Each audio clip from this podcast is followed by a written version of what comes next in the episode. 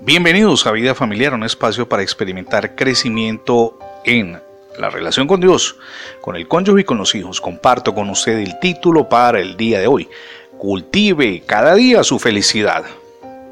Siempre tenemos la opción de cambiar nuestra manera de pensar y podemos comenzar a tejer sabiduría y felicidad.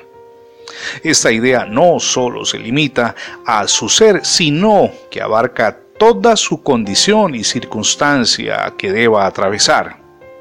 Así como cada planta brota de su semilla, y no podría ser de otra manera, nuestras acciones surgen de las semillas invisibles de nuestros pensamientos.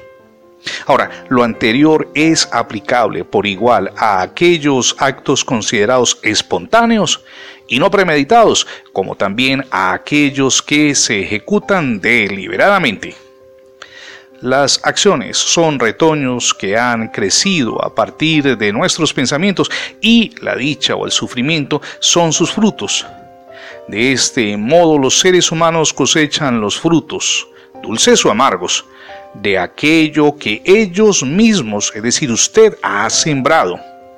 De manera que la calidad de vida de cualquier persona que bien está experimentando crecimiento o tal vez estancamiento, eso tiene poco que ver con sus circunstancias, pero sí tiene que ver mucho con su actitud personal y su manera de pensar.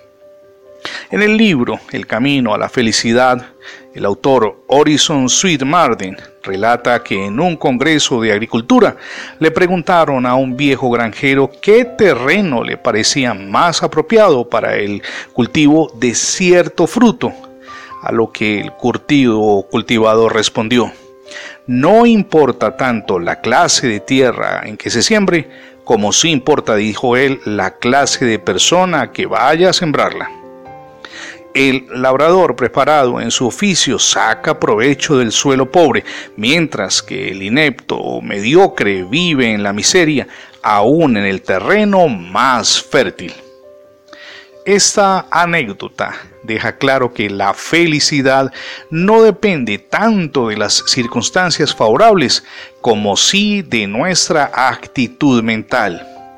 Cualquiera es capaz de mantener una actitud positiva y optimista cuando vive en condiciones ideales. Solamente un ser equilibrado y dueño de sí mismo es capaz de conservar esa felicidad y paz interior aún en medio de las condiciones más difíciles y hostiles. Si no llevamos la semilla de la felicidad en nuestro interior, no la hallaremos en ninguna parte. Y esto, por supuesto, tiene una especial aplicación a nuestra relación familiar, en la relación con el cónyuge, con los hijos, si somos hijos con los padres o con los hermanos.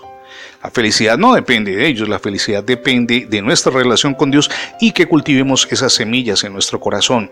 ¿Por qué? Porque el hogar, allí donde usted se encuentra, puede ser el lugar donde experimente crecimiento diario, pero además gratificación, paz interior y realización plena.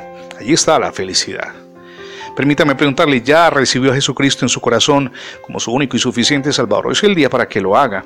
Permita que Jesús reine en su vida, pero también en su hogar. Pero eso sí, antes de despedirme, permítame leer un texto que ilustra y da soporte a todo lo que acabamos de hablar. Se encuentra en el libro de los Salmos capítulo 4 versos del 6 al 8 y dice a la letra, muchos son los que dicen, ¿quién nos mostrará el bien? Alza sobre nosotros, oh Jehová, la luz de tu rostro. Tú diste, dice el autor sagrado, alegría a mi corazón. En paz me acostaré y asimismo dormiré, porque solo tú, Jehová, me haces vivir confiado. Mi amigo y mi amiga, la felicidad está en Dios. Y esa felicidad que usted experimenta en la relación con Dios la puede transferir a su familia. Gracias por escuchar las transmisiones diarias de vida familiar en la radio, pero también en el formato de podcast.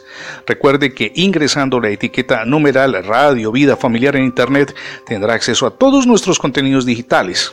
Le animamos también para que se suscriba a nuestra página en Internet. Es facebook.com diagonal Radio Vida Familiar. Somos Misión Edificando Familias Sólidas y mi nombre es Fernando Alexis Jiménez. Dios les bendiga hoy rica y abundantemente.